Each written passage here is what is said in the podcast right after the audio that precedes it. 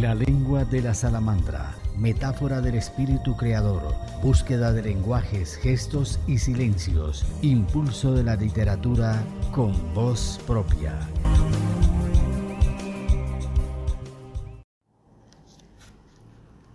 Hoy nos acompaña la poeta Silvia Goldman. Poema, madre, mano. Es uruguaya y vive en Chicago, Estados Unidos. Dice que el arte nos hace experimentarnos de una manera que genera extrañeza. El alma de su poesía son las metáforas que va uniendo con sensibilidad, como en una pintura que nos lleva a la posibilidad de gracia y nos apoya en el presente como en un papel de calcar, combinando una mirada compasiva para sumar nuevos poemas mientras un hilo invisible va tejiendo cada verso de una forma electrizante y profunda. Escribe con el corazón en la mano, pero también con un claro dominio de su voz y sobre todo con la pureza de quien sigue ligada a las cosas que nombra un pequeño fragmento de su poema Cuerpo. En el cuerpo, donde me quedo a contestar, hay una mano que hereda mis raíces.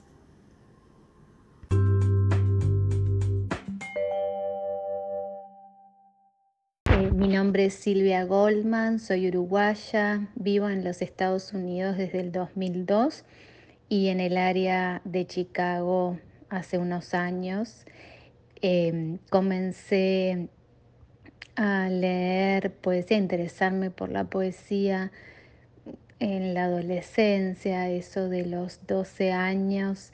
Em, fue una experiencia transformadora escuchar a una profesora de la secundaria leer un poema de García Lorca, Canción del Jinete, sentí que algo había pasado, que había presenciado una experiencia que, había, que era distinta a mis otras experiencias como lectora de narrativa, algo que tenía que ver con el cuerpo y con una particularidad de la voz, tal vez la musicalidad, la experiencia sonora, pero también que podía ir a lugares y encontrar formas de, encontrarme, de, definir mi identidad o de consolidarla o, hallarme en, en, esos lugares que son los poemas, aunque claro que en ese momento solo lo que pude sentir es la experiencia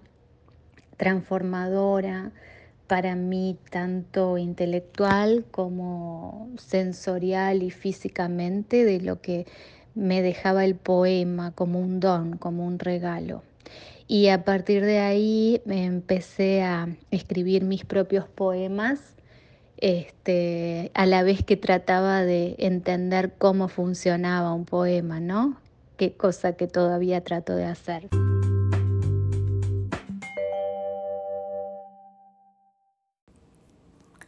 cuerpo. En el cuerpo donde me quedo a contestar hay una mano que hereda mis raíces. En sus respuestas están también las piernas de los otros cuando no saben partir y es no atreverse otra vez a hacerme lo contrario de mí. En el cuerpo en que me ayudo y me quedo a ser la madre, hay alguien que me cuida y me lava. Yo no protesto, para que no se cierren las horas. Las manos se mueven de un lugar a otro, parecen tacitas de té. La cantidad de aire que debe construirse en ciertos poemas sabe lo que espera el agua cuando limpia.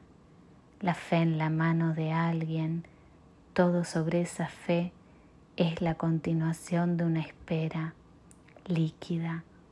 Lo sé y se lo enseño a mi hija. Mis manos se mueven de un lugar a otro, parecen tacitas de té en los dedos de mi madre.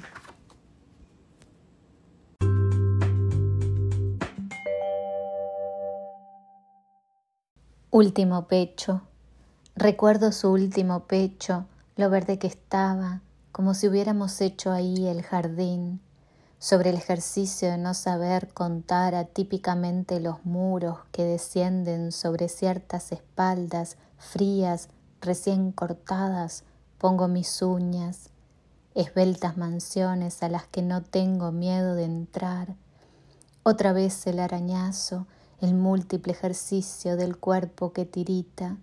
Cuando pienso en el frío, abierto y vaporoso, me llevo su mármol entero a la boca, lo hago razonar, le cuento la mano que he querido tocar. Ternura. Para llevarme tu habitación podría esperar a que las paredes hicieran tierra con mi miedo o ablandaran el lugar que hay en la noche. Por alguna de sus bocas este balde derrama el agua que juntamos, las manos que nos dieron el pan parecen atadas. Yo vi sus verdes blancas uñas de pasto y puse en ellas al animal, una madre. Son procesos indecibles y no podemos decidirnos por una palabra porque decirla es como derramarla o entrar en ella sin rastro de él.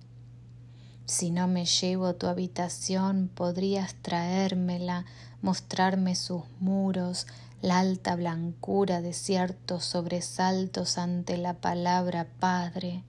No había antes que nosotros ninguna hostilidad, ni siquiera en el vocabulario. Ternura no era solo una palabra, era una posición frente al lenguaje.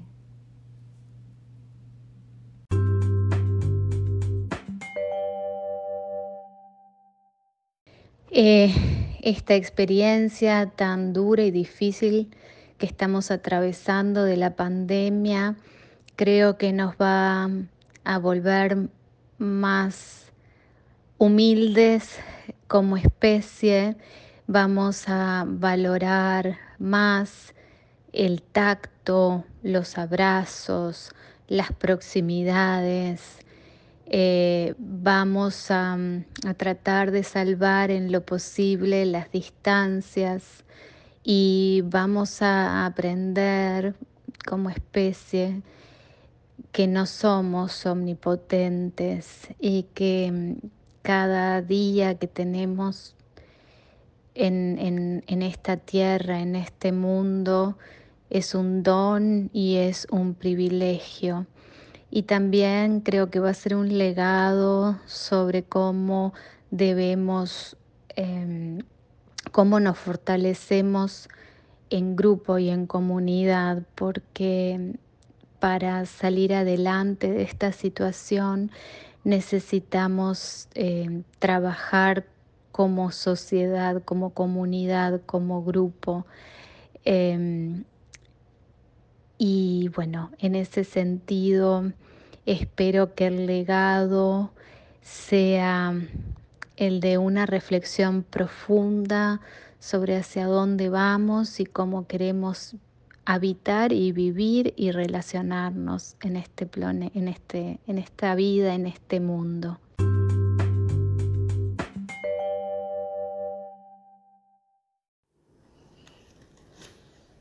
Esta necesidad profunda de traer programas que se asomen a los días nuevos bajo la luz del amor, la lengua de la salamandra. Escríbenos penagosangelal.gmail.com